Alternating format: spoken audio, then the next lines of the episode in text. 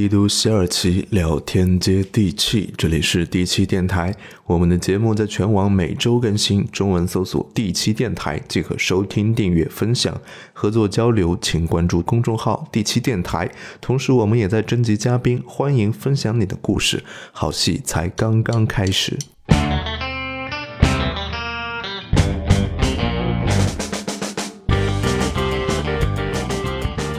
Hello，听众朋友们，大家好，欢迎收听本期节目，我是一石，我是小修，我是海蛇。今天我们在小修的家里面来录这一期节目啊，而且我们三个人也。一个多月没见了，对，太不容易了。好久没有线下见你们了，甚是想念。我最近肖姐对你们的思念的方法就是反复听我们之前的一些期的节目，你们俩听吗？嗯，我听。我听了一下，我们最近的确实质量有所下滑。我我觉得最近质量也很好。对，但是缺了你爽朗的笑声。我感觉你俩聊的挺开心的，我已经能感觉到你俩想把我抛下的心了。我女朋友常说，为什么我跟别人能聊得那么开心，跟她却没话说？真的吗？我我媳妇儿也说过同样的话。我说那那都是表演，你不要在意。对，这只是一个 action。再次声明一下，这都是后期剪出来的。这本身录的特别无聊，录录的过程还是非常的坎坷。就比如这次吧，因为我们跟小修太久没见了，而我这个人又比较认生。太容易认生了，两周没见。对，然然后现在说话甚至有点颤抖，让我想起了王菲的一一首歌。嗯，如果再见不能红着眼，那就只能红着脸。我我在他家有点不知所措，太大了。没有，你问问海蛇，刚才刚来往沙发一瘫，自己投影看电视的时候完全看不出来，一看就葛优瘫的那种。我也说一下，就这次小邱老师也特别提到嘛，就是录节目一定要有仪式感。嗯，所以这次这个节目确实很有仪式感，特地买了一个八十六寸的 大大彩电来迎接，对，然后供我们播放一些节目素材的一些背景资料。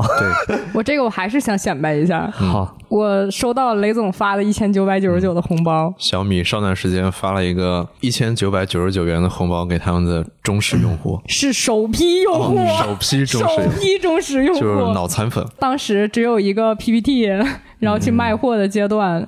然后付了钱订这个，然后还等了三个多月吧。小米手机吗？对，就当时它只有发布会上一顿宣传，也不知道到底是个什么东西。第一批工程机好像据说问题还挺多的，但是也忍住没有退吧。这一份坚持和信念被雷总看到了，让我觉得从比从我们老板那儿雷总还获得认可。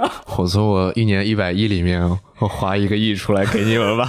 对啊，但这也很不容易啊！这这一千九百九十九的红包，其实好多用户可以直接买那个小米平板，就是零元到货的。但是我觉得，毕竟我现在也比原来消费能力稍微强了一丢丢了，我还是要回馈一下雷总这份心意，所以生买了一个八十六寸的电视。我小时候见到比较大的应该是五十来寸，然后那个时候电视机还是有屁股的，五十来寸的有屁股的。对，它像一个衣柜一样的摆在商场里面啊。我记得我家那个是三十寸的电视，我对着那个五十来寸的大衣柜电视，我想什么样的家庭 才能买这样的电视？你你还说五十寸的？我就记着小的时候都就是原来都是那种普通的显像管的那种电视的时候，对对对。然后那时候我爸买了个二十九寸的液晶电视，然后我爸打电话给我的时候是怎么说的吗？姑娘。你爸买了个家庭影院，回来看。哦，那会儿确实有包装成家庭影院这种。一般电视机都得配两个音响，一个 DVD 或者 VCD，再加一个那个放音乐的，就是你说功放。对，然后我们从电视机聊到我们电视机上面看的东西啊。我我们刚在他的大彩电上面回顾了一些比较经典的香港电视剧啊，包括陈小春版本的《鹿鼎记》，还有就是我最近在看的这个时装地产都市。是 对味儿了。罗罗嘉良、陈景洪还有郭晋安这几个，呃，三三个男主的一个家族的商战片。还有就是，我们也看了一会儿这个最经典的，被誉为华人第一神剧的《大时代》。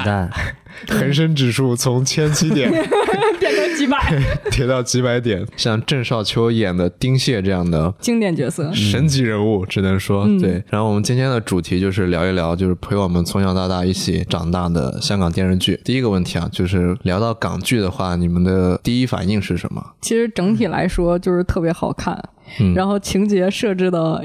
引人入胜，然后角色好多经典电视剧里面，它有一些电视剧是比较固定的格式，但是也有很多比较有争议的，像丁蟹这样的角色出现。小时候根本看不懂，就这个角色为什么会这样。嗯，对。但长大了之后再看，会发现回味无穷的这种。海蛇呢？就是别人跟你聊港剧，你 你第一个关键词或者反应是什么？其实港剧对我第一印象呢，其实就是小时候看的那些。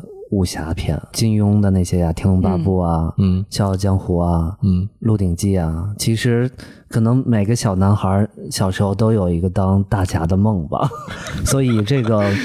嗯，我只想做韦小宝，娶个老婆。在这个剧里边，你可以各种驰骋。其实，当现在就刚才咱们又回顾了一下这个《鹿鼎记》吧，其实勾起了很多童年的一些回忆。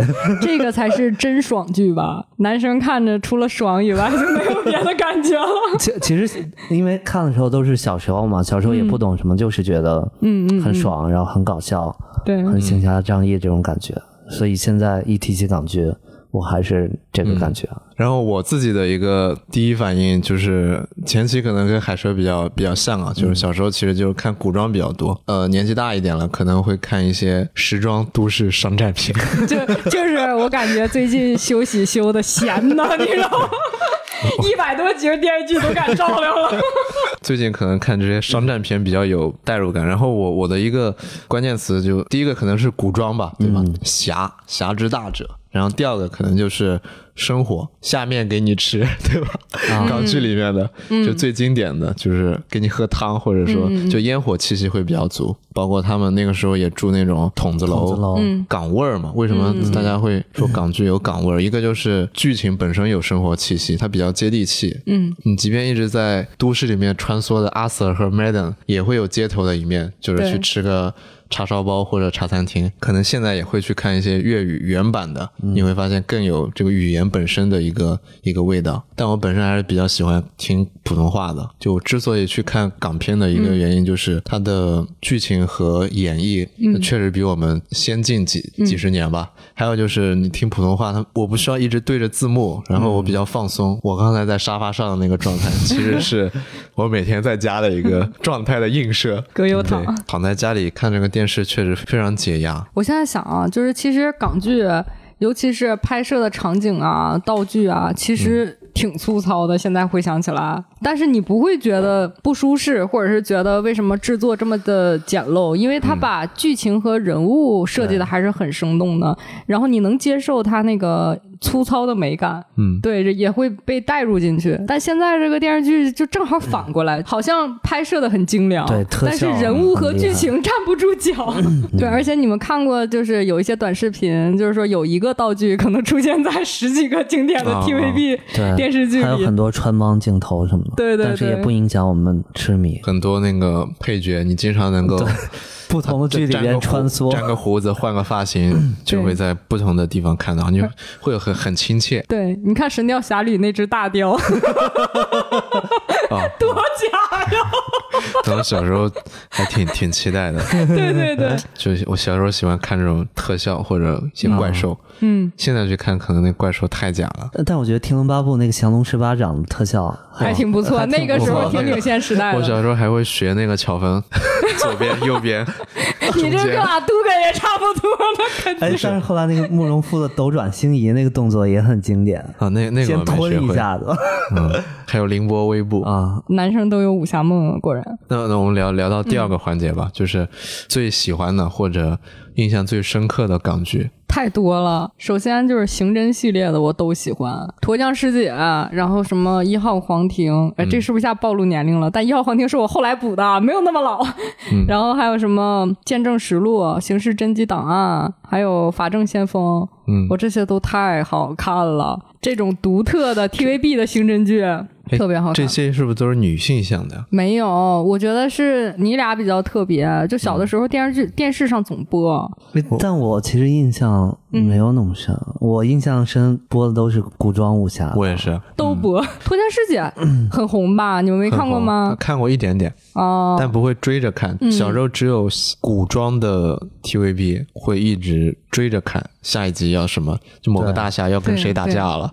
然后谁会赢？要请了哪些救兵？那个时候对于警匪或者刑侦，可能还是在只是看一些香港电影，不会去抓着电视剧去看。就可能小的时候就是看那种大时代这种比较大的剧，其实看不太。几岁的时候看大时代？大时代小的时候是那种电视上播，你跳着看的，就没有从头到尾，但是看过一些集。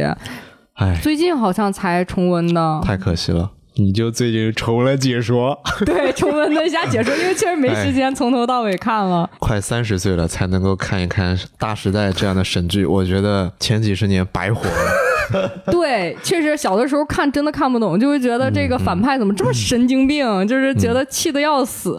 但是你就想编剧怎么整这么个角色呀？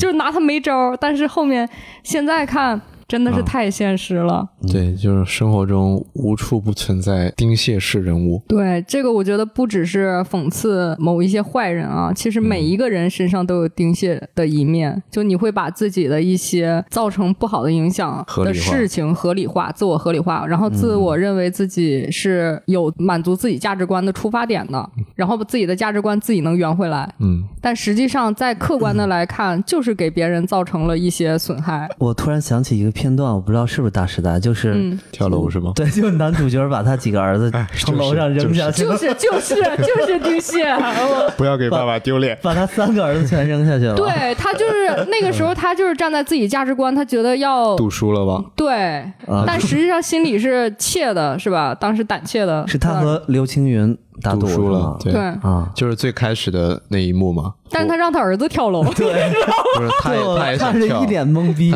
等他儿子跳完之后，他不敢跳了。对，就是这是一个特别真实的写照。嗯，我我再想一下，还有就是古装剧，我印象也很深。我记着我跟我爸妈就是每一集都守在电视机前面准时看的第一部剧就是《神雕侠侣》，是那古天乐那一版的。古天乐最经典那一版，李若彤太好看了，我就觉得小时候这些电视剧这些角色找的怎么能这么的恰当呢？我小时候看到尹志平出场，我就很激动。你 你终于泄露了。我小时候不懂手工纱是什么意思。手工纱，你没问你妈妈？没有，发生什么事情了？我还记得，就是当时应该是小龙女和杨过亲吻的时候，我妈还捂住我的眼睛，捂住我的眼睛，我还捂住电视机呢。后面上大学之后，印象最深的电视剧还看过两个，一个是《金枝欲孽》啊。《金枝欲孽》当时也是打开我的三观，我操，电视剧还能这么搞，这女主公还能这样子，突然间。《金枝欲孽》应该是黑化宫斗剧的鼻祖了，对，那之前没有，甚至好像连小说都没有。记得当时好像是湖南台第一次引进，然后特别火。你总莫名其妙的记得哪个台引进的干嘛？小时候是不是老看芒果台不写作业？不是，关键看他都没看过，他就继续拿个台引进。那会儿已经上上大学了，所以就没有没有电视了，就只能从新闻上看一看。他的记忆总是那么 那么诡异。对对对，推荐我用乳胶床垫，然后我问他有什么推荐的吗？他说我也不知道。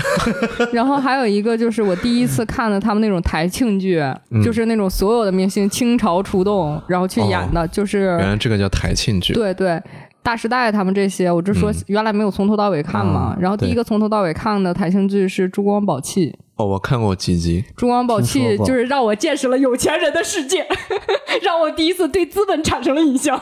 然后小修刚才不是说对这个侦探类的港剧也比较热衷吗？这个就是我看《今日说法》的一个 延续，你知道吧？不是，是这件事儿。就小的时候太喜欢看了，以至于后面我一直在喜欢看一些案子的东西，然后喜欢看《今日说法》，就给我造成不好的影响，就是国外的一些刑侦剧有点看不下去，就因为那个 TVB 的的每一次结束，然后这个犯人都要把他自己所有的这个行为过程、心理过程陈述一遍、回顾一遍，然后犯罪现场就没有，你知道吧？逼自己看好几次，我就看不下去。动机破绽。对，长大了之后才知道这东西很奇怪，哪他妈有犯人在审讯的时候把。自己透的这么彻底的，他哪能记那么清楚呢？主要是怕观众看不懂啊。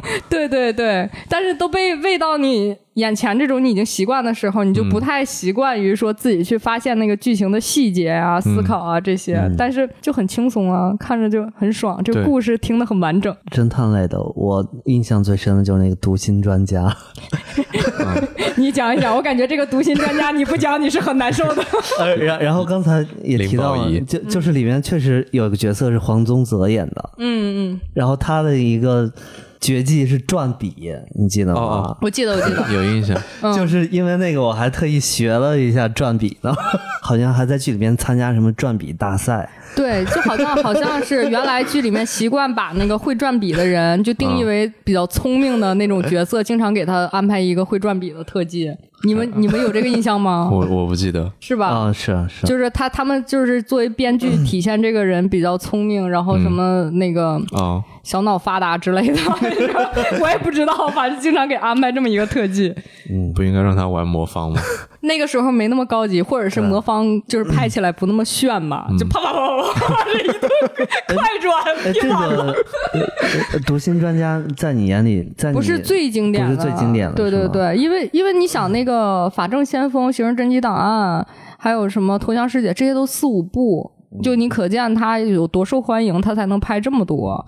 一号皇庭也是，应该拍了四五部，好像。就是我知道是读心专家是模仿美国的《别对我说谎》嗯拍的一部剧，好像是。看他的一些肢体，他是翻拍的呀？呃，不是，就是抄袭那个概念，也不是说抄袭，致敬，致敬，致敬。很多港剧应该都抄那个美剧的套路吧？对，但是就是都香港式的处理，最后让犯罪犯陈述一下自己的犯罪过程和心理状态。但但还是看的很很过瘾，因为那个时候看美美剧还是有门槛的，就没有渠道。对，然后就看的也挺累的，你要一直盯着字幕。一石和海蛇呢？你俩对 TVB 的剧有啥印象？行，那我说一下，就是。武侠的这个应该相信两位和这个在座的听众朋友们应该也是比较熟了。在座的听众，在座坐在哪儿？他家确实挺大。你们好。对，就是我刚才仔细回想了一下，就是我看的第一部武侠，我印象中可能是《笑傲江湖》啊，就吕颂贤版的《笑傲江湖》。那个哇，那真的很早。对，大师兄。对，然后还有。台湾好像也拍了一个，是当时应该是任贤齐也有一把啊，然后后来是大陆李亚鹏他们也拍了一把，就当时吕颂贤版的那个真的是我觉得非常经典。然后里边小师妹应该是《鹿鼎记》里边的那个双儿演的啊啊，还记得吧？嗯，我我我不太记得了。我我看的已经是李亚鹏版本了。张那个应该是李亚鹏，是我看的第三，那是张张纪中拍的吧？那都都不能算港剧了。我好像张纪中拍的金庸，我好像也就看过《笑傲江湖》，好像是。哦，说回来，这 TVB 拍的，呃，印象最深和最喜欢的应该是《天龙八部》跟《鹿鼎记》这两部。黄日华版的《还有就是陈小春版的《鹿鼎记》。对，然后我记得当时看《天龙八部》，最喜欢看的就是那个虚竹去的那个冰窖里的那一段。看到看到裸体了是吗？我我应该没有吧？是吗？有裸体吗？没有吧？我我我不记得有裸体。他干嘛去了？我给忘了。虚竹他不是一个出家人吗，然后被天山童姥捉住了，然后要让他当什么掌门啊？嗯，天山童姥他们就想让虚竹还俗吧，然后就。专门去了一个西夏国，嗯，的一个非常漂亮的公主，嗯，把虚竹弄到这个公主被窝里边，嗯，好好像是三天三夜还是几天几夜？我我我我我我就想说，你们的审美都非常一致，你知道吗？然后我我小的时候确实不懂，就是你知道好多 电视剧里都有什么类似的情节？就是男的非常不愿意，你知道什么《西游记》里边的什么啊 女儿国之类的？就是原来这其实是爽点是吗？我也不知道，那你什么不知道？你刚说完你最喜欢《天龙八部》是海蛇的性性启蒙电视剧。看完以后，因为当时 PC 网游也比较火嘛，所以我当时很多类似的游戏就可以配套着一起玩。像这个有这个情节吗？这个这个应该没有，但是《天龙八部》有些单游戏、单机版还有网络游戏，其实也都挺火的，就是可以顺着一起玩。嗯，其实现在想起来，里边的角色印象比较深的，包括这个段誉、乔峰、嗯，虚竹三兄弟之外，其实很多其他一些角色，其实塑造的也很好。嗯嗯，像这个鸠摩智，这个嗯，丁春秋、丁春秋啊，什么阿朱啊，还有慕容复啊。其实都是角色特别鲜明，而且都是自己有一段故事的这么一些人。对，嗯当当时看到那个萧远山出来的时候，哇靠，好帅啊！那不就是乔峰？那不就是黄日华吗？我当时也这么想，哎，这不是同一个人吗？嗯。但但是感觉他那个妆容就就很很潇洒。对，还有什么马夫人啊之类的。因为我当时一直看乔峰这个角色，就是。他包袱太重了，嗯。啊，就一直要顾全大局，背着太多东西，一直隐忍，民族的使命。被冤枉，对。然后到后面他看开了，接受了自己这个契丹的身份之后，嗯，感觉就他身上轻了很多东西。然后还有那个有坦之铁面人。啊，庄聚贤。我当时觉得那个阿紫把把他眼睛弄瞎，我靠，这人好变态啊！对，后来我觉得那个庄聚贤特别痴情，对，就是阿阿朱眼睛瞎了，然后他把他自己眼睛挖出来给阿朱装好。啊，对，那个那块特别震撼，噩梦啊！对，还是真的是，脸不还是被那个烧伤了嘛，是吧？对，就戴着戴着面具嘛。嗯，对。然后这个是《天龙八部》，然后还有一个比较轻松的一部剧就是《鹿鼎记》。我我心目中就是 TVB 最神的剧，最神的剧，最神的剧啊！就是我觉得那些都，但这个《鹿鼎记》就是常温常新，就是你随便挑两集看，你都觉得很欢乐。对，就是你甭甭管从哪个片段，你都能看进去。对对对，而且都特别有意思。就后来也有很多翻拍的嘛，像这个黄晓明的呀。对，后来甚至还有张一山版的。对，那不是猴吗？对，但是这个男男主人公塑造的最成功的，我觉得金庸角色还是陈小春。对，还有张卫健。台湾他们对，就包括所有的 TVB 的这些古装剧，你说就哪个男主人公这个角色是无可替代的，别人演都演不出来那个感觉，或者是没有办法那么深入人人心的，就是我觉得还是陈小春这个韦小宝的角色，真有点天人合一了。他拍的时候应该三十多岁了，对，好好像是三十岁，人们还担心他能不能拍出来这种嗯。年轻耍滑头这种感觉啊，但是确实他的他的性格本身有点痞嘛。陈小春的两个荧幕的形象就是山鸡和韦小宝，但是都跟他本人比较像，是不是？对，就是痞痞的，对，然后但又很讲义气。对，山鸡和韦小宝。两个人本质其实挺挺像的。那刚才说的是演员嘛？就除了演员，就《鹿鼎记》这部剧的剧情啊，其实也都是嗯非常非常经典的，应该是金庸。他的最后一部作品了，他可能把自己毕生一些想说没说的话、想写没写的人，全都全都写进去。你不要你不要去那个揣测 金庸先生的意图，好不好？对，就什么当那个朝廷里最大的官啊，然后一辈子能娶七个老婆，然后各种。他确实挺多老婆，香港那边能娶那么多老婆。但他就是更聚焦在小人物身上吧，嗯，就小小人物在一个大时代里面的一个个人的一些东西，嗯，进得了庙堂也下得了市井，就是小的时候看 TVB 的剧里面最欢乐、最喜剧的一个吧。我还记得，就是经常跟我爸在就乘凉的时候，就午休的时候，然后看这个陈小春要出来了，然后看完一集就睡觉。然后那个时候还有《寻秦记》啊，对吧？啊，寻秦记也好看，算是穿越的始祖。还有什么 跨越时大陆？对对对，那是大陆，他俩谁先？应该寻秦记吧？哦，跨越时空的爱恋好像是徐峥是吗？对，跟张庭。张张庭。那个时候徐峥还有头发对吧？那也不知道啊，那时候都已经古装了，谁知道他是他是演朱建文吧？对，嗯嗯，但那是头套吧？他当时里面有没有头发不知道。对，然后寻秦记就是古天乐。然后轩轩，那个时候老老分不清轩轩和佘诗曼到底。我我现在还分不清，到底谁是谁？哎，这么说，港剧为中国的网文事业提供了。无数的素材，然后验证了这个东西的可行性，然后中国的网文才有今天这样子，还可以反向输出到国外，麻痹过 老外们的神经。他这个网文比电视剧早，《寻秦记》那个黄奕的吧，应该有个有个作家叫黄奕，他写很多穿越小说。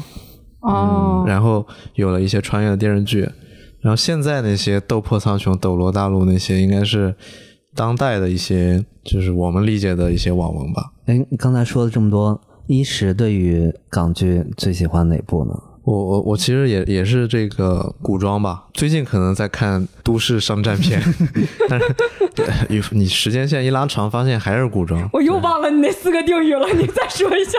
地产，我就记得地产。地产时装都市商战片。时装地产都市商战片，然后大时代就是呃时装股市。对几个几个关键词，对。那小时候其实金庸的那些其实大家都看嘛，对吧？印象比较深的一个就是江华的《九五至尊》，他演那个雍正吧，应该是完全不记得了。哇，你怎么能看过这么老的剧？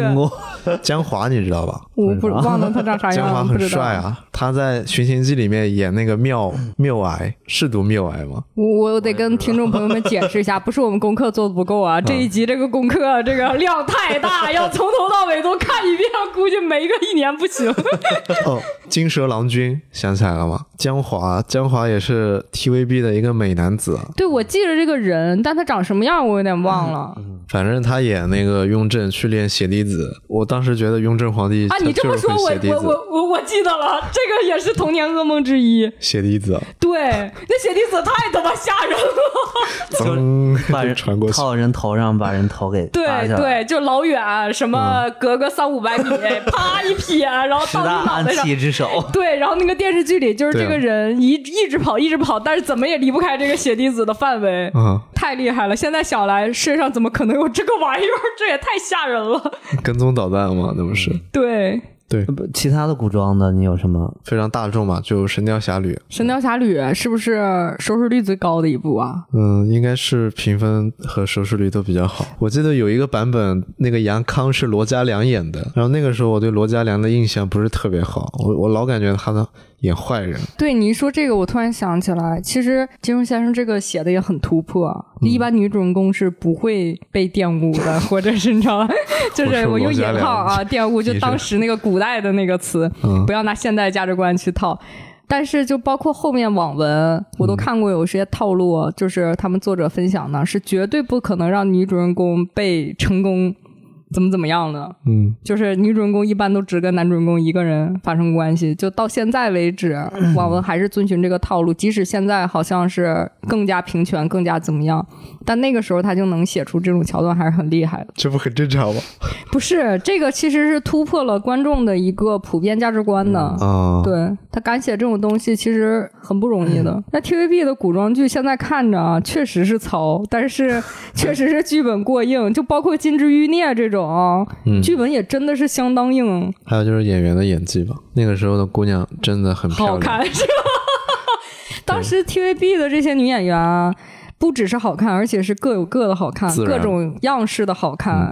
就现在，就刚才说到你说那个鞠婧祎演什么来着？白娘子。你说为什么不愿意看？他他妈又能演白娘子，又能演什么？就什么阿珂，又能演谁？是谁都能演，你知道吧？就任何一个只要是角色是个好看的姑娘，就长那样。不是，我就随便说，就是你就感觉现在所所有这个所谓的好看的姑娘长得一样，就是电视剧里的，就特别没意思。你像。韦小宝七个老婆各有各的美，是吧？是，现在七个老婆都长一个样。对，现在七个老婆放一块傻傻分不清楚。你会想说，用着找七个吗？怪费劲的，你说投入产出比也太低了。嗯，那个时候像李丽珍啊，还有邱淑贞啊，那个一看应该是演电影。还有什么杨公主啊？对，什么呃，当时那个还早一点，后面什么黎姿啊。对，是吧？佘诗曼，然后就是这些小花，每一个人其实风格都不一样。对，大美女也有，小美女也有，气质型的也有。是吧？而且这些人都很会演，对对，他不是花瓶演的角色。对，而且我在想，他们其实看着就是我们是同一批演员在演不同的剧，嗯，但他其实对每一个演员角色的定位还挺准的，就一般他们演的都是差不多这个风格的角色，然后以至于他出现在不同的角色那个剧里面，你不会觉得特别突破。小时候我觉得最好看的是杨恭如。既然都已经说到这儿了，我们还是进入下一话题，大家最喜欢的 TVB 的演员。港星 TVB 的演员，嗯，下一个话题。对对对，既然都说到这儿了，自然的引入进来。我最近在看的这个《创世纪》，罗嘉良主演，我就觉得改变了我对罗嘉良的一个刻板的印象吧。他穿上西装真的很帅。对，那个年代确实是符合当时的审美的。罗嘉良就是美男子的代表。我小时候看到他演的杨康，觉得这个人好他妈讨厌，明知道人家是对的，还要。还要姓完颜，那时候，嗯，对吧？对，老老叫自己完颜康，然后还对那个穆念慈又那么坏，我就觉得这人不仅坏，而且表情很狰狞。因为罗嘉良的脸其实方方正正，脸很宽嘛，嗯，我就觉得这个人不好，就老老看到罗嘉良演这个反派，我就觉得特别特别讨厌这个演员吧。会有角色到演员这个人，然后这一次看了他这个《创世纪》这个主角之后，依然很讨厌。但是，一方面可能编剧把他洗白了，后面一方面就是说，他确实，你从他演演的这个角色里面看到他很多所谓的演技吧，就是他随着这个角色的变化，从高到低，然后起起伏伏的，然后他的服装从西装到背心儿，从办公楼到这个街上卖盒饭，就是就是我们就声音有音域的宽度，他这个表演的这个范围很广。所以当时就觉得，哎，就好像改变了我我对小时候对他的一个偏见嘛。丁蟹呢？丁蟹不爱吗？丁蟹郑少秋哇！我我现在最近最近看这个大时代啊，我还没有看到。我估计你看完之后就从罗嘉良变成郑少秋了。我最近还没看到这个郑少秋，呃，穿上西装的样子。神级演技的部分郑少秋在我们。的印象里面是什么？是楚留香，对对，对吧？是很帅的、很儒雅的人。对。然后丁蟹他这个 演一个流浪汉，拿开水烫老婆，就我不打女人，我只是用开水烫她而已。对对。我想起来了，这么明白。我没有打过他，我从来没有打过他，我只是拿开水烫过他而已。就是这个典型的，就是自己的价值观跟不用不用跟世世界的平行。对，就这这个也是非常的一个反差吧。对，还有就是《大时代》里面刘松仁，他被那个丁蟹打伤之后，他演方静心嘛，就他努力的想从一个阿兹海默症患者，嗯，回忆起那个蓝洁瑛还是蓝英杰啊。就是他演的那个林姐，一点一点回忆她的点点滴滴，然后学会系鞋带，学会叠报纸。啊，那个太惨了。对，想要用叠报纸去养活他的一家几口，就虽然很贫穷，但是他们就大大小小都团聚在一起，就非常的快乐嘛。那个刘松仁就又傻，嗯，又就又努力的想回忆起来，然后瘪着嘴，含着泪。昨天才看的，就是把我真的看哭了。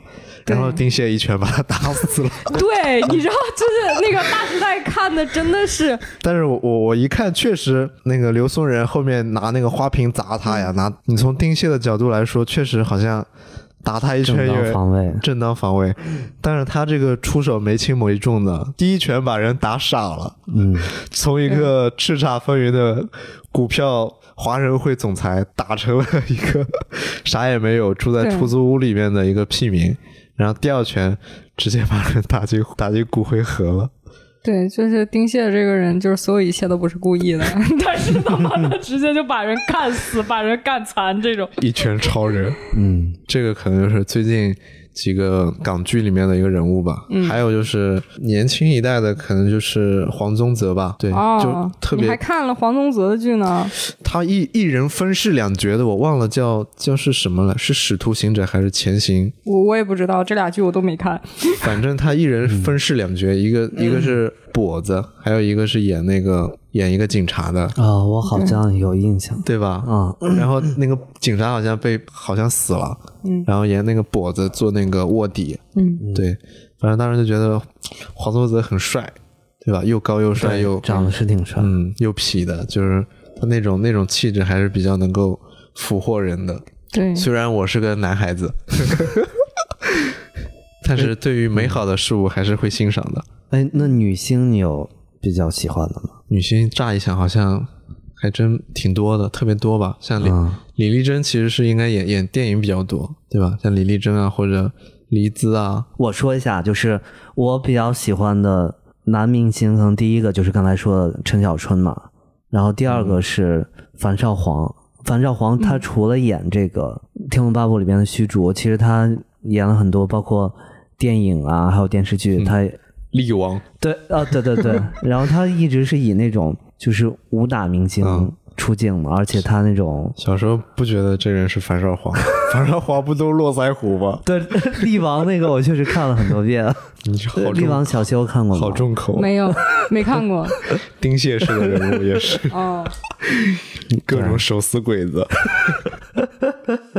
而且很血腥、很暴力。对，然后这两个是自己自己比较喜欢的。你居然喜欢樊少皇，我真的不可思议。樊少皇在那个群星璀璨的年代里面，应该没有那么耀眼吧？对呀，对，你喜欢当和尚是吧？还是说那个天山童姥把他逮进冰窖的那一刻？哎，我觉得，我觉得确实是很冷门。不，也可能是《天龙八部》那个剧情给虚竹那个剧情，嗯，我比较喜欢那个角色。就是从一个什么都不会的这个小和尚，然后成了一代这个宗师，对，一个帮派的一个，还三天三夜过，三天三夜。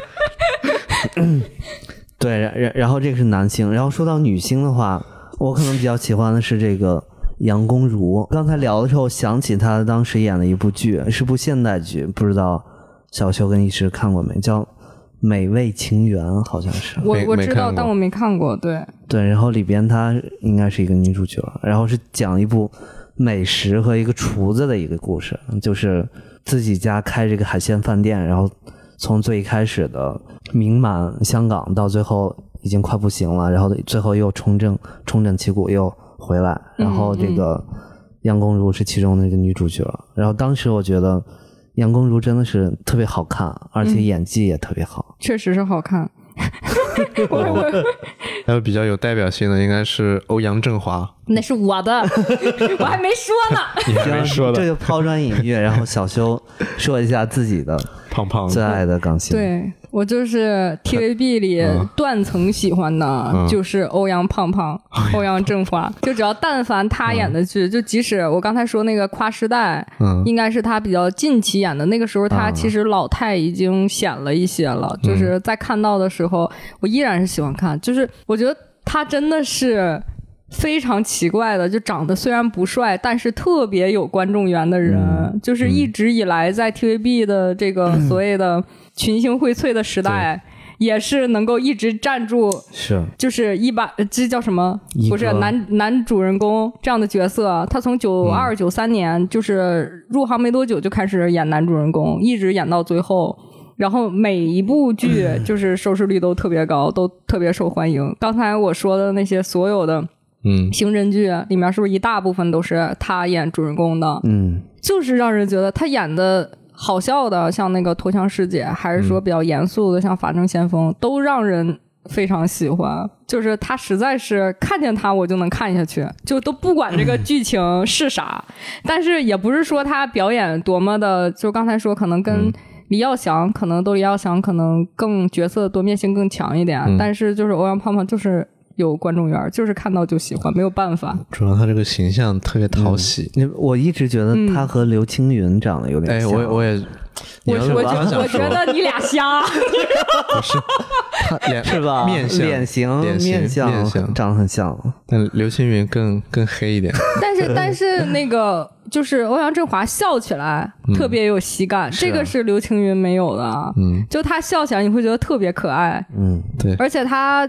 最早稍微有一点头发的时候，就他一号黄庭的时候，头发已经开始稀疏了。嗯，就是前脑门上有对对对，就是他稍微有点头发的时候，其实还是能看出来本人是帅的，就是还是有一点呃符合。中中等以上的水平，然后再加上有一些可爱的成分在里面，就是他演一些很讨女生喜欢、很多女生喜欢的角色，你也不会觉得特突兀。刚才说到，我觉得因为我看的剧里面比较多的，什么李耀祥啊、陶大伟啊这些，陶大伟也很帅。陶大伟，陶大伟，你们看一下，陶大伟，陶大伟长得很帅，就是演那个《刑事侦缉档案》还有一号皇庭的。我觉得陈小春，我确实是特别喜欢，但是我觉得他有点不像是那个严格的 TVB 演员。就不是那种一个人演过好多剧的那种 TVB。对，其实陈小春他是一个歌手，对，歌很红的好吧？我没那种命啊，你没听过吗？对，不是我说他的主业，陈小春是梅艳芳，梅艳芳培养起来的。对他最开始是跳舞，然后唱歌，唱跳 rap。对啊，陶大伟是陶喆的爸爸，你说是另一个陶大伟，那是台湾的 陶大伟。我一搜出来也都是台湾的那个陶大伟。台湾已故歌手，陶大陶大伟长得挺帅的，然后那个还有林保怡、李耀祥，这是刚才说就比较喜欢的，就是这一代的男艺人。没有陈浩民吗？我不我不喜欢。其实我刚才想的时候，脑子里闪过，但是后来我我我不知道，我又拒绝了。这个陶大宇，他不是在陶大宇，我是我说错了，不好意思，我说成陶大伟了是吗？这他妈是他最喜欢的人。不是，我就是他演的这个几个角色我比较喜欢了。他不是在《大时代》里面演老二吗？对对，演的可坏了。对，但是他长得还挺帅的吧？我也很好奇，在群星璀璨的时代里，你怎么会想到他？是为什么会选他？他的长相很有邪气啊，有点邪气。他演那个正正一点的角色也不突兀。嗯，他就适合演坏人。那是你就被角色给那个框定了印象。然后马俊伟刚才说过，就是我觉得小的时候看《鹿鼎记》，比起来韦小宝，我更喜欢康熙。啊，马俊伟问。温温文尔雅是吧？他有演过一些主角主角吗？好像后面没演过什么太有名的了。然后，但女明星，我觉得 TVB 的女明星真的是好看的太多了。嗯，对，就刚才一时说到陈浩民，我突然想起我比较喜欢他拍的那个《封神榜》，不知道你们看过没？那肯定看过呀，肯定看过。还十六集。但是我我不知道为什么，我我从小我就觉得陈浩民他长得。不是很正派，我说不上来。就是你已经预言了他多年后。不，他长得不不是很。他犯啥事儿了？他有一点邪气在里面，不是说邪气，就是有点。他犯啥事儿了？反正乱七八糟的一些八卦吧。反正私生活比较混乱。对对对。娱乐圈不都这样吗？嗯。我觉得那个女明星一定要重点讲一下，我还特意搜了一下她历代花旦的代表。嗯。首先，那个第一代这个赵雅芝和汪明荃啊，汪明荃，对，就这个都太经典了。对，然后赵雅芝是我小时候就是在幼儿园刚上小学，就这个时期，在我心目中美女的独一无二的代表，就是别人跟她根本就不是一个 level 的。我非常能理解兔子精为什么要变成她那个样子，你知道？我觉得要给我我也变，你知道那种。小时候不懂得赵雅芝的美，等我再真的吗？再反应过来，她已经是周大福的代言人了。就你小时候欣赏不来她的美吗？我觉得她是标准的美吧。就她其实小时候我一直觉得《新白娘子传奇》里的小青长得挺好看。说小小时候不喜欢看《新白娘子传奇》。啊，太女性向。那她演大上海什么的，上海滩说错了，上海滩什么的。陈文文啊，对呀，冯程程，冯程程，我还我还对呀，嗯，也是也是很好看。她演那个民国剧的这种感觉的装扮也是非常好看。嗯，然后第二代的花旦，你看刚才说到了蓝洁瑛，就是其实她年轻时候非常漂亮。蓝洁瑛太好看了。对，然后还有邵美琪年轻的时候也非常漂亮。刘嘉玲就不说了，我一直觉得邵美琪和刘嘉玲长得有点像。对，而且你你看第三代，就是大家对关咏荷的印象应该是脱枪师姐以后，你看关咏荷年轻时候长什么样？嗯，蔡少芬也好漂亮啊。对，就是蔡少芬、关咏荷、萱萱都特别好看。萱萱和佘诗曼，我还是分不清。轩轩和佘诗曼长得他妈没有任何相似的地方，稍微有点像，但还是能分清。然后后面就更不用说朱茵，颜值真的是。这个是无线电视台的花旦是吗？朱茵就 TVB 的历代花旦。朱茵是 TVB 对的吗？都是对，都是 TVB 出来的。然后那个黎姿，黎姿其实我小时候不是很能理解，我觉得她有点是像那种比较。妖娆的美，妖娆的美。就是小时候可能不是很能。李子不演过周芷若吗？李连杰那个倚天屠龙记。对。然后这个时候突然间断层到佘诗曼的时候，你就能理解到她是靠演技出来的。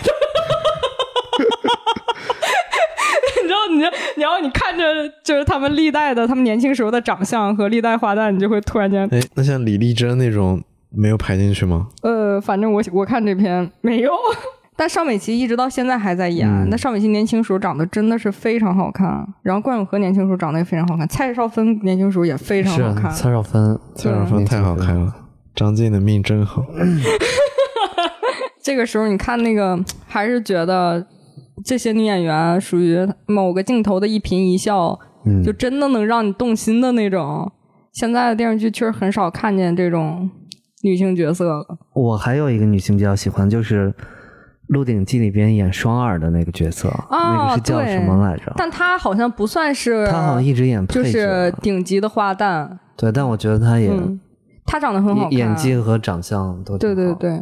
他他就演那种什么邻家姑娘，对，还有那种角色很像里边的小师妹，对对对。而且有一些演员 他是很适合古装，嗯，就现代剧他就不怎么演，有的是古装现代剧都 OK，嗯，对。我小时候看《金枝欲孽》，因为最开始，因为你你看过那些老一辈的花旦那个长相，你突然间佘诗曼其实刚出来的时候是不太接受的。然后你看《金枝欲孽》，你觉得佘诗曼跟黎姿争宠，我就觉得我要是皇上，没有什么 犹豫的。皇上一看佘诗曼屁股大，好生养，保证给我生个太子出来。对，就是感觉后面后面看多了之后，我觉得 TVB 就有这个魔性，他让这个。呃，演员反复演一些角色，完靠演技征服你的时候，你就开始接受他是一个现实生活中就觉得，当然他们要在现实中都是非常美的，都比一般人美很多了。嗯，对，你就是比较能接受那个设定了。我觉得今天聊了半天港剧，也终于意识到我们对港剧的了解还是比较少的，都是可能。但是我觉得听众朋友们。大部分可能跟我们也是差不多的这个涉猎程度。不不不，万一有很多沉迷我说大部分，大部分大约只要百分之五十一。对，百分之四十九别杠，一 杠就是你对。如如果都是小时候看电视上面，那我们可能确实看的都差不多。但是不排除一些特别南方的或者广东的朋友。不是不是，从小看翡翠台。我我身边有一些朋友。就是真的喜欢 TVB 剧的，就到现在为止，还在看，就还是在重温自己原来看过的剧，包括就是新的剧，就是他有空他就会放 TVB 的剧。原因是就像刚才一时说的，嗯，就是他不是那么需要紧凑的那种剧情，你一帧不能错过，然后本身又是好看的，然后这个剧情设置、人物角色都是非常立得住、合理的，不会你看着看着特别闹心，嗯，然后就会一直就是。比较放松的去看这个 TVB 的剧，就是在有网络之后，你是有机会去回溯的吗？你们俩都并没有吗？对吧？我最近就在这回溯这经典的 TVB 剧嘛，就是我以前没看过的，嗯，但是现在在看的。对，像之前的一些时代剧，什么家族剧、台庆剧，第一个群星荟萃，第二个那个剧情真的都呃跌宕起伏。引人入胜，经典角色频出。你这广告语用的 很很很值得大家有空的话回味一下。像那个医师老师最近休息，看了一下子 就觉得还是还还是不错的，是吧？创世纪，对。对，罗嘉良、陈景洪，对，而且看的过程也是比较放松的，比起看一些对。美剧逼着自己 fashion 一下子跟上时代，对，看美剧确实挺累的。对我们最后收个尾吧，就是我们聊了那么多港剧吧，但是其实也都是一些比较比较通俗的。然后我们其实也不是特别资深的港剧迷啊，所以可能有一些资深的港剧听友听了之后会觉得我们只是略知皮毛，确实确实只是看了不太多，而只是最近。确实比较闲，看了几部港剧之后诗性大发，想要聊一聊，没想到误入虎穴。聊着聊着发现自己的贫乏，聊着聊着发现我看的东西真少，越觉得自己无知。对，只知道古天乐、陈小春的，这叫啥港剧啊？这不就看电视的水平吗？是，啊对，所以但但但不影响我们在众多的电视剧里面。特别喜欢香港的电视剧，对吧？对，就是我们俗称的 TVB。然后最后一个聊的，可能就是说我们为什么会这么喜欢看港剧。嗯，小修先说吧，你这个涉猎比我们广一点。我喜欢看港剧，我觉得情怀分首先我觉得得占主要吧，这个不能否认的。我我们确实很难把就是陪伴我们长大的一些演员、一些电视剧去拿它跟一些现在的所谓的制作精良的剧去冷静客观的横向比较。嗯。然后第二个就是，嗯，我觉得虽然说有很多制式的环节在里面，有一些套路在里面，但是。编剧是用心的，好多剧情和角色是能够让你代入，然后能够一直追下去的，然后也不需要你花那么大的这个精力聚精会神的看。嗯，就很多剧是这样子。然后像刚才说到的什么《大时代》这种，你看的是真的忍不住跟着里面的角色哭，跟着里面角色生气。嗯，就这个整个的回忆是特别美好的。这也是为什么就一直对 TVB 的电视剧和演员。一直保着比较好的感情的原因吧。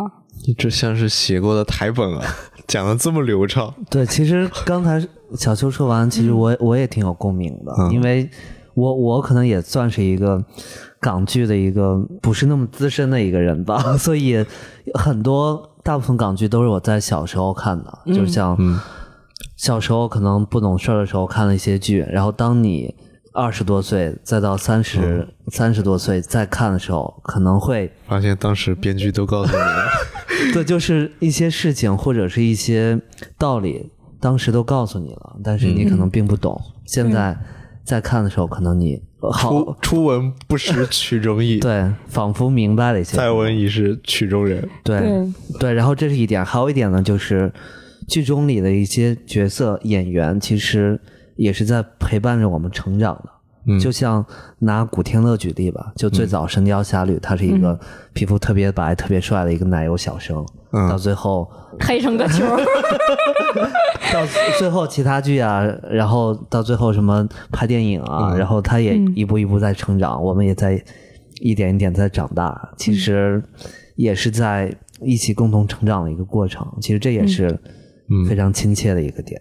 我比较喜欢的一个原因，主要就是比较有现实意义吧。就像你刚才说的，嗯，小时候看的点，你发现现在回想，对当时的编剧或导演，嗯，很用心啊。对，就是你看《鹿鼎记》，当时可能哈哈一笑，觉得挺有意思的。现在再一看，其实是，嗯，有些道理在里边的。我还记得那个电影版的那个《鹿鼎记》，嗯，那个刘松仁演的。陈陈近南对吧？跟那个周星驰演的韦小宝说，他们那些人文化水平低，所以你要用宗教的形式 麻醉他们。文化水平高的已经被清廷收买了。嗯，对，大概是这个意思。我一想，说的太对了。对，这个就是港剧最大的一个特点，它。懂你的这个环境，并且那个时候的编剧和导演，他敢说敢写敢拍，演员也敢演，对对吧？然后他能演出那个让你拍大腿的、叫好的那种感觉来。你看现在我们这个拍东西多严格呀，对吧？现在也拍不出特别敏感的东西了。像海外的，可能在政治或者一些人权啊、民主啊，可能喷一喷，嗯，但是对你来说没有那么强的代入感，对吧？嗯，而且香港那种市井啊。市井小民烟火，就是这种气息会比较重一点。包括香港，他们时装都市片、商战片嘛，对吧？就是以地产为例，就是一群人供一个小楼，然后上面其实是几个大家族里面在炒股票，然后把楼价炒高。这不就是我们现在的生活吗？是，对 对，三十年前人就已经跟你说，而且里面有那个李嘉诚的原型嘛，嗯，黄河实业的李超人，对，地产大王。现实人家是长江实业，对它里面那个叫黄河实业。嗯，对我觉得很大一部分原因就是我们小时候看 TVB 的剧那么惊艳，就是因为香港确实发展的经济发展比我们领先了一段时间。然后那个时候他们在剧里表现的什么资本的斗争啊，然后对钱因为钱因为利益的一些事情造成的一些纠纷，还有人性的东西，是当时的大陆剧根本就不会去体现的东西，也是离我们生活很。很远的东西，对，而且它不是纯虚构的。它虽然说本故事纯属虚构，但其实在生活中都有都有他们真人的影子。对，等到我们发展赌王啊，对，什么资本家呀。等我们发展到这个时候的时候，再一看，发现小的时候原来早就告诉过你这些道理。哎，还是成熟的不够快啊，要好好成长，多看几部电视剧。对，然后刚才也说到，因为这些经典的角色，嗯，真的是让你对 TVB 的剧没有办法不喜欢。嗯，对，然后进而进而会比较对香香港这种开放包容的文化会非常有好感吧，不管是。电视剧还是电影，至少从小到大，台湾剧给人的感觉就是偶像派，还有很长。还有就是台湾台湾剧给你感觉吧，就是就两个极端，一种特别偶像剧，一种那种八点档那种包青天啊，什么那个什么青青河边草，就是那种。八百多集的。对对对，就那种超长的烂臭长。然后像比较有掐掉吧，我觉得没没事儿，这个我觉得大家应该有共感。八点档就那种烂臭长，然后要不然就偶像剧，你就当然你喜欢看偶像剧。我们也会看嘛，但像 TVB 这种反映现实的这种剧，对对对，台湾小时候是非常少的，现在有一些了。今天其实我们是主要借这个港剧的机会和小修见见面。对，你知道他最近压力比较大，不是排解一下。我我最近确实压力比较大，关键是什么事儿就怕对比，你知道吧？你说我台两位男主播天天在群里面说自己哎呀多无聊，然后什么自己这个时间浪费的时候没有意义，我我这看到我真的是。有说吗？眼睛充血，你知道吗？我最近看了这部电视剧烂尾了，我很伤心。对，我也想回归一下这样的生活，羡慕。嗯，这么一想，确实好多年没有看电视剧了。小时候老觉得看电视剧浪费时间，确实挺浪费时间。我觉得那个是这样，电视剧浪不浪费时间，纯属看你是以什么样的心情和能得到什么样的感受，取决于你自己。就当时疫情的时候，我看了几部台剧，还是挺好的。所以刚才小邱老师说台剧不好，我觉得 烂臭。我我说我说的是咱们小的时候，小的时候包青天也很好看。嗯，对。然后我们今天就先聊到这里吧。对。然后如果听众朋友们对港剧或者台剧有什么想法的话，也可以在评论区或者进听友群跟我们聊一聊。对，嗯。然后相信我们可以找到。跟我们看过一样的剧的，然后甚至说有特别冷门、比较好的剧推荐的，可以告诉我们。我觉得下次我们可以同步的看一个剧，回头再聊一聊，这样对剧情可以有一些深入的探讨，也难免让这个剧的看剧的成本太高了，一看就是几十集。对，让让关键是再这样下去，听众会觉得我们一发水了。哎，那应该不至于。关键听众对我们就从来没有过高期待。对，降低预期也是一种方法。主要就想听一下你爽朗的笑声。那个还是那一句话，可以不听，不要取关，爱你们哟。嗯，那我们今天就先到这里吧。嗯，我们下期再见，拜拜，拜拜，拜拜。